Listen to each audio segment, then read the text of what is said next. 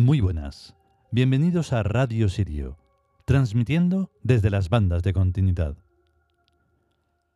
Y hoy a lomos de cocodrilos, porque ojo que toca hoy el capítulo de o episodio de Ched, que es el Redentor.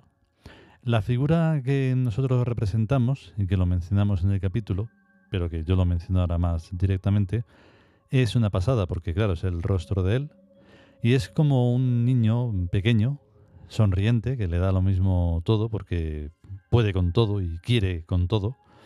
Y claro, pues tiene los cocodrilos y todo lo que se menciona ahí, incluida la gacela, que es muy bonita. Y entonces, pues aquí vamos a... debemos de aprender a ser, una vez más, nosotros mismos. Porque mientras no se sea uno mismo, no va a poder comprender lo que está haciendo aquí. Y todas esas preguntas de por qué venimos, a dónde vamos y qué pasa y no sé qué. Bueno, pues eso lo tiene que descubrir uno mismo. Y es a través de la función psíquica de Chiet como se puede descubrir. Tan sencillo como eso. Vamos adelante a descubrirlo.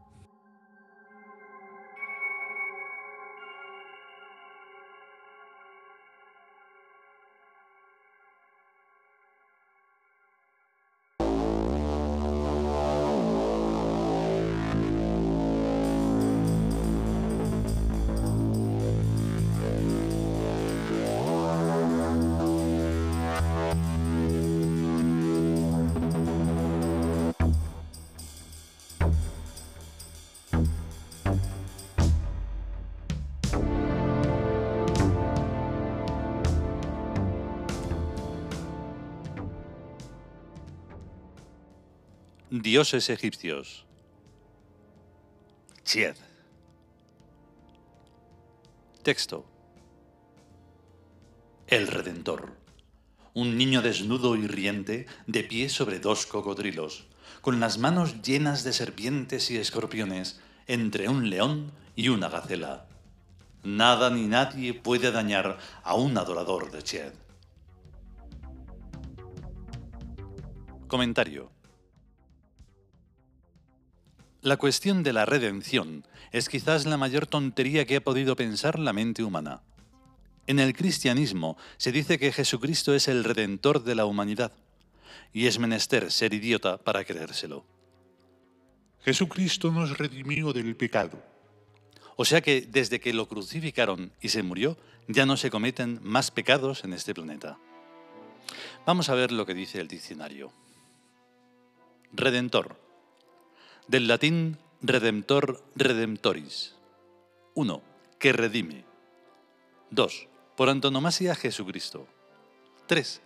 En las órdenes religiosas de la Merced y la Trinidad, religioso nombrado para hacer el rescate de los cautivos cristianos que estaban en poder de los sarracenos. Y vamos a ver lo que significa redimir.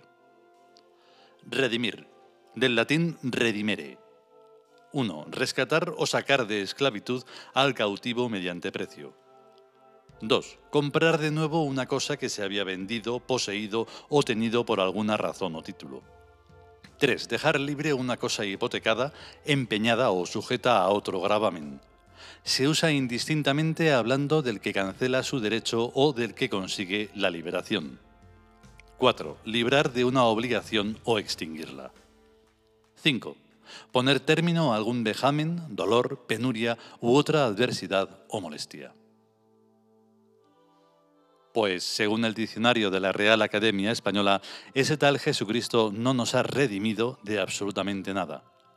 Por la sencilla razón de que las cosas siguen para la humanidad iguales o peores que antes de que lo mataran. En cambio, el dios Ched es otra cosa completamente distinta. El dios Ched, como todos los dioses de la sagrada religión del Ka, es un dios psíquico, una función psíquica de cada persona, y es uno mismo quien tiene que redimirse de lo que sea que le vaya mal.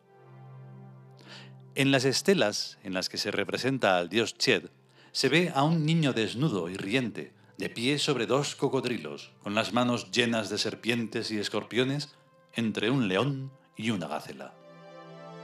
Ese niño desnudo es cada cual cuando somos bebés. Estarse de pie sobre dos cocodrilos en la vida es a todas luces un equilibrio muy inestable, y tener las manos a rebosar de serpientes y escorpiones es de lo más peligroso. Pero uno debe reírse de todo eso, y debe ser tan feroz como un león y tan pacífico y ágil como una gacela. Y así uno se redime de todos los peligros y cosas que le han ido mal. La cuestión es pues leonina y gacelina y de mucha risa. Como puede verse, la visión de la vida del cristianismo y la visión de la vida de la sagrada religión del Ka son totalmente opuestas. La ferocidad del león es importante, pero tan importante o más es la pacífica agilidad de la gacela en este planeta y en este mundo de monos escorpiones y monas serpientes y estados cocodrilos. Ahora se lleva mucho el surrealismo, que es una cretinez si no es tan elocuente como las estelas egipcias de Chet, tan explícito y tan fácil de entender. La clave debe ser siempre la misma, la responsabilidad de cada persona en su propia vida y en sus propios asuntos. Si uno se equivoca, debe pagar sus errores y debe aprender a no hacer algo sin antes prever las consecuencias. Nadie piensa, por ejemplo, en la psiquiátrica locura que es tener hijos humanos. Los animales tienen hijos, pero enseguida los crían y se desentienden de ellos. Los necesitan para disponer de cuerpos nuevos en los que reencarnarse. Pero las humanas y los humanos están psiquiátricamente locos y tienen hijos que tienen que alimentar y costear durante 30 años o más y que todos son exigencias y que al final les dan la patá al papá y a la mamá. Si hubieran previsto las consecuencias, ninguna mujer en sus cabales se quedaría preñá, ni ningún hombre con sentido común le haría ningún hijo, sino que serían los laboratorios o las fábricas de ingeniería genética los que producirían cuerpos nuevos sin enfermedades hereditarias ni defectos en los que poder reencarnarse. La nueva humanidad, la humanidad Tiud, profetizada en un mundo feliz de Huxley, es lo que hace nada de barrigas hasta la boca, sino fetitos decantados en botes de cristal y con las características intelectuales y físicas de las diversas tipologías de gentes que la ciudad necesita, y en números exactos, sin sobras ni faltas. Esto es lógico y supraanimal, no suprahumano, pues lo humano en lo referente a la reproducción es infraanimal. El dios Chet nos enseña que todo tiene arreglo en la vida, y si nos responsabilizamos de nuestros errores y los pagamos, y no hacemos nada más sin prever las consecuencias. La agilidad de la pacífica gacela nos enseña a escabullirnos del error en cuanto asoma las orejas, y la ferocidad del león nos dice cómo hay que contraatacar a quienes nos inducen a cometer un error cualquiera. Es una cuestión de principios principios, normas o ideas fundamentales que rigen el pensamiento y a la conducta. La gente corriente no tiene principios y por eso hace lo que les dicen por televisión. Y cuando no existía televisión, la televisión eran los curas. Los principios son como la estrella polar, que cada cual debe descubrir por su propia cuenta y seguir ese rumbo toda su vida. A quienes intenten desviarnos de la estrella polar hay que rugirles como ruge el león. Y cada vez que nos damos cuenta de que nos estamos desviando de la estrella polar, hay que brincar como brinca la gacela para volver al rumbo correcto.